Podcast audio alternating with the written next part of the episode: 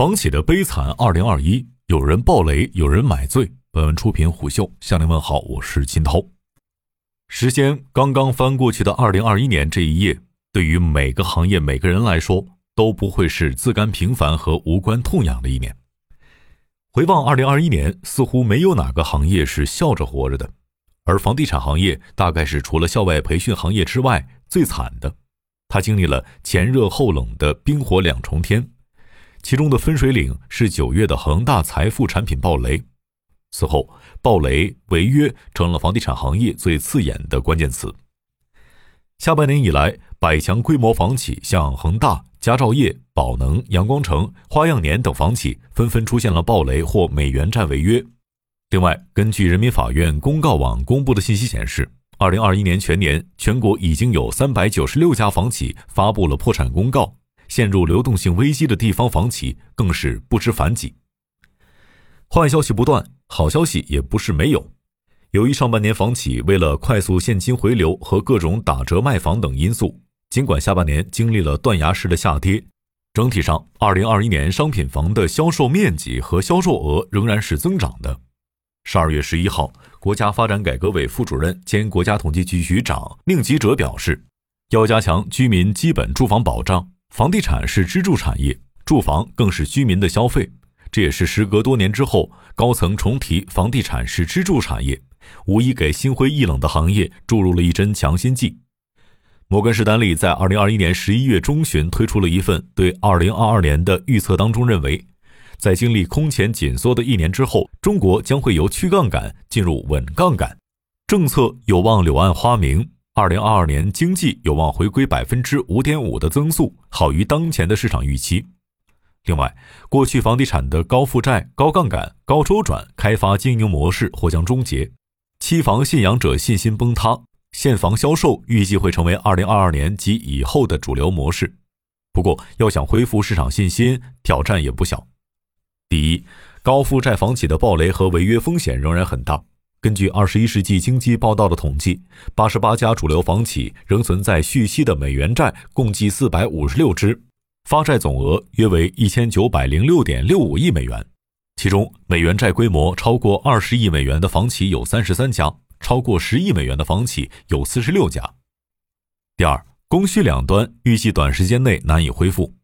供给端，二零二一年民营房地产开发商拿地不足，主要是央企和国企在拿地。或导致2022年可供开发的土地面积不足。需求端，由于为了快速回流现金、降杠杆、降负债，不少房企降价或变相降价卖房。2020年下半年加上2021年上半年的销售额高达20万亿，远超正常年份16、7万亿的规模，导致需求被严重的透支。第三，由于对房价下降的预期不确定，房地产税将出未出，以及担心房企烂尾楼的风险加剧。消费者持币观望的心态很难一时间消除，所以二零二二年重建信心就显得尤为重要。好消息是，根据各研究机构的分析预测，我国房地产市场二零二一年第四季度触底反弹，二零二二年上半年维持负值，下半年转正。为了更具象地体现二零二一年房地产行业的冷暖自知，虎嗅选择了五家企业作为回顾和展望的对象，分别是恒大、万科、融创、万达和贝壳。首先看恒大，在破产重组的边缘疯狂试探。二零二一年，恒大成为了房地产行业那只最大的灰犀牛。作为全球负债最多的房地产巨头，恒大表内负债高达一点九五万亿元人民币。截至二零二一年十二月三十一日周五收盘，中国恒大的股价不及二零二一年初的十分之一，目前市值只有二百一十亿港元。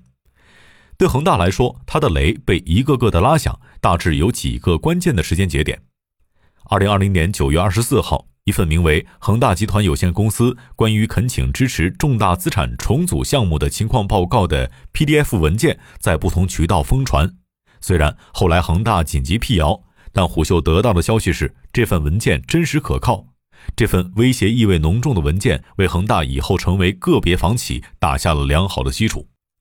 二零二一年七月。广发银行宜兴支行向江苏无锡市中院申请诉前财产保全，请求冻结宜兴市恒裕置业、恒大地产集团的银行存款人民币一万三千二百零一万元或查封、扣押其他的等值财产。二零二一年九月九号，恒大财富疑似暴雷，部分一线员工只称产品无法兑付，而高管领导对此没有回应，甚至是提前兑付，此举彻底寒了人心。次日，许家印表示：“我可以一无所有，但恒大财富的投资者不能一无所有。”恒大财富暴雷成为了压垮恒大的最后一根稻草，也成为了恒大住进 ICU 的关键。后面一系列的挤兑和踩踏皆始于此。二零二一年十二月六号，恒大没有在最后的宽限期支付债券持有人八千二百万美元的利息，最终导致实质性的违约。在这个过程当中，恒大成了过街老鼠，也成为了相关部门嘴里的个别房企和个案，是自身经营不善、盲目扩张导致的。恒大最终走向债务重组，几乎不可避免。对于二零二二年恒大最需要解决的核心问题，无疑是找钱和还债。第一。保复工、保交楼。二零二一年十二月二十六号晚间，恒大在新闻稿中称，截至二十六号，全国项目复工率为百分之九十一点七，较二零二一年九月初保交楼誓师大会时提高了四十个百分点，复工人数八点九万人，较九月提高百分之三十一。第二，获得现金支持，一个是出售优质资产回笼资金，另一个是积极寻求获得贷款书写。在目前房子卖不动的情况下，没有金融机构书写，恒大既没有钱还债，也没有钱保复工、保交楼。第三，最坏可能也是最好结果，恒大走向债务重组，恒大留下许家印出局。再来看融创，活在恒大债务危机阴影下，恒大发生危机，最感到紧张的同行大佬可能是孙宏斌。某种程度上，许家印和孙宏斌都是赌性更坚强的枭雄。不过，跟许家印不同，孙宏斌是较早嗅到危险气息的房地产大佬之一。二零一九年年底，他建议房地产商放弃幻想。他判断，不让经济过度依赖房地产或成为国策。这一轮调控会持续很长的时间，今后想要增加负债几乎是不可能的。但这能帮助融创成为这轮房地产调控风暴中的幸运儿吗？根据二零二一年上半年报显示，融创中国总资产为一万两千零五十五亿元，总负债为九千九百七十一亿元，资产负债率百分之八十二点七二，比二零二零年年末下降了百分之一点二四。孙宏斌在业绩沟通会上说：“除了我们以外，都有可能爆雷。”说这话的时候，孙宏斌可能喝醉了。值得一提的是，这一年多，孙宏斌多次买醉。二零二零年六月二十二号，孙宏斌参加了绍兴黄酒小镇开发项目投资合作协议签约仪式。据悉，该项目总投资超三百亿元，总建筑面积超一百万平米。二零二一年五月十九号，仁怀市人民政府与融创中国、环球佳酿酒业集团举行酱香型白酒生产基地建设项目框架协议签约仪式。七月，融创系向环球佳酿酒业集团增资九亿元。另外，孙宏斌还通过旗下的润泽物业对酒类流通商幺九幺九进行了六亿元的投资，包括两亿元定向增发和四亿元老股转让。九月二十四号，融创绍兴分部向当地政府发出了一封求助信，在社交媒体上传播甚广。求助信称，其现金流动性碰到了障碍和困难，恳请政府给予政策上的专项支持。这揭开了融创遭遇流动性危机的冰山一角。其中，上文提及的黄酒小镇项目出现了严重的收支差。黄酒小镇项目目前投入资金七十七亿，开盘至今，由于受到惨淡低迷市场行情的影响，回笼资金才两个多亿。据《二十一世纪经济报道》统计，融创中国过去两个多月通过项目处置、资本运作等方式回笼资金规模超两百亿元。不过，融创在这么短的时间内疯狂回流现金，反而引发了市场对其资金链及真实债务规模的担忧。根据融创二零二一年中期财报显示，其流动负债合计七千五百四十九点六亿元，比二零二零年年末的六千八百三十九点二亿元增长了约七百一十点四亿元，主要是各种应付款项的增加。此前。融创三红变一红，降低了五百多亿短期债务的同时，其应付账款却增长了八百多亿。因此，有分析认为，融创一边拖欠供应商的钱，一边还短债。对于融创和孙宏斌而言，二零二二年最需要解决的核心问题是安安心心还债，踏踏实实甩卖，把不重要的资产都该卖的卖，打骨折也要卖，避免像恒大一样暴雷。这方面，孙宏斌应该经验丰富。想想二零一七年万达爆发流动性危机的时候，王健林是怎么壮士断腕，把各种文旅项目清仓大甩卖卖给孙宏斌的。再来看万达，王健林当年丢了的面子找回来了。不少人觉得恒大之所以有如今的局面，在于许家印什么都不舍得卖，没有王健林壮士断腕的勇气。等到想卖的时候，手里的资产不值钱了。所以在恒大危机相关的文章下面，王健林成为了夸赞的对象，好与不好都靠同行衬托。不做首富的这些年，王健林当年丢的面子，如今都挣回来了。所以，当各房企大佬们为了搞钱还债抓耳挠腮时，王健林却宣布了让万达商管上市。二零二一年十月二十一号，港交所披露了珠海万达商业管理集团股份有限公司的招股书。王健林给珠海万达商管引入了一系列的战投，总估值一千八百亿元，王健林持股量约持一千亿元。早在二零一八年，万达商管就引入腾讯、苏宁、京东、融创等战投，三百四十亿元人民币换到约百分之十四的股份。彼时，万达商管估值高达两千四百二十九亿元。二零一四年十二月二十三号，万达商业在港交所敲钟上市。二零一六年八月十五号，万达集团发布公告称，万达商业将从香港退市，同时继续推动国内 A 股上市。此后，万达似乎为了满足在 A 股上市，不停剥离房地产业务。但五年后，他放弃了在 A 股上市，又打算重回旧爱港交所的怀抱。对万达和王健林来说，二零二零年最需要解决的核心问题只有一个：把万达商管顺利送入港交所。一位接近万达的知情人士告诉虎嗅，如果一切顺利的话，万达商管将在二零二二年上半年完成上市。不过隐忧尚存，按照去年十一亿的净利润，万达商管一千八百亿的估值对应的 PE 高达一百六十四倍，而目前港交所的商管股 PE 最高的也不过六十倍。王健林将如何讲好这个资本故事呢？万科优等生的危机感，作为房地产的老大哥和优等生。万科总是能先人一步捕捉到危险。二零一四年，万科在致股东信里面提出，房地产行业正在转入白银时代。郁亮在二零一八年九月的南方区域月度例会上又提出要活下去。二零二一年十一月，万科又提出节衣缩食、打造战时氛围的倡议，给人的感觉是这家企业一直在危机感驱动企业航行。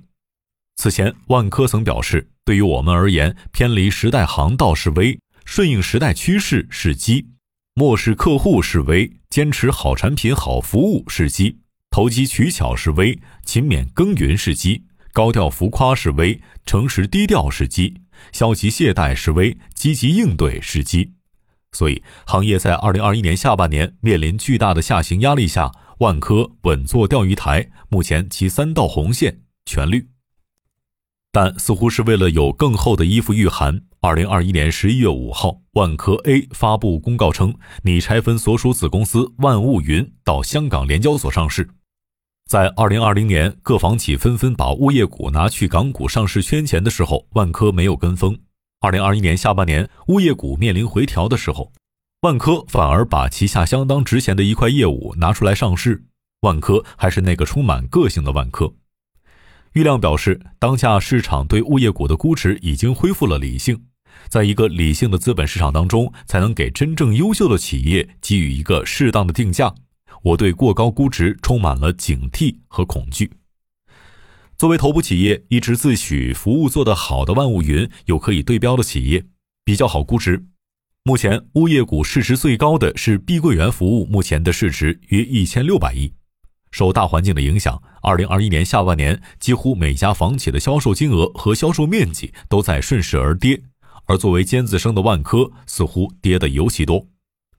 根据万科的公告和观点地产的统计，二零二一年一到十一月，万科累计实现合同销售面积三千四百五十八点三万平方米，同比下降百分之十四点零八；合同销售金额五千六百四十二点二亿元，同比下降百分之六点三七。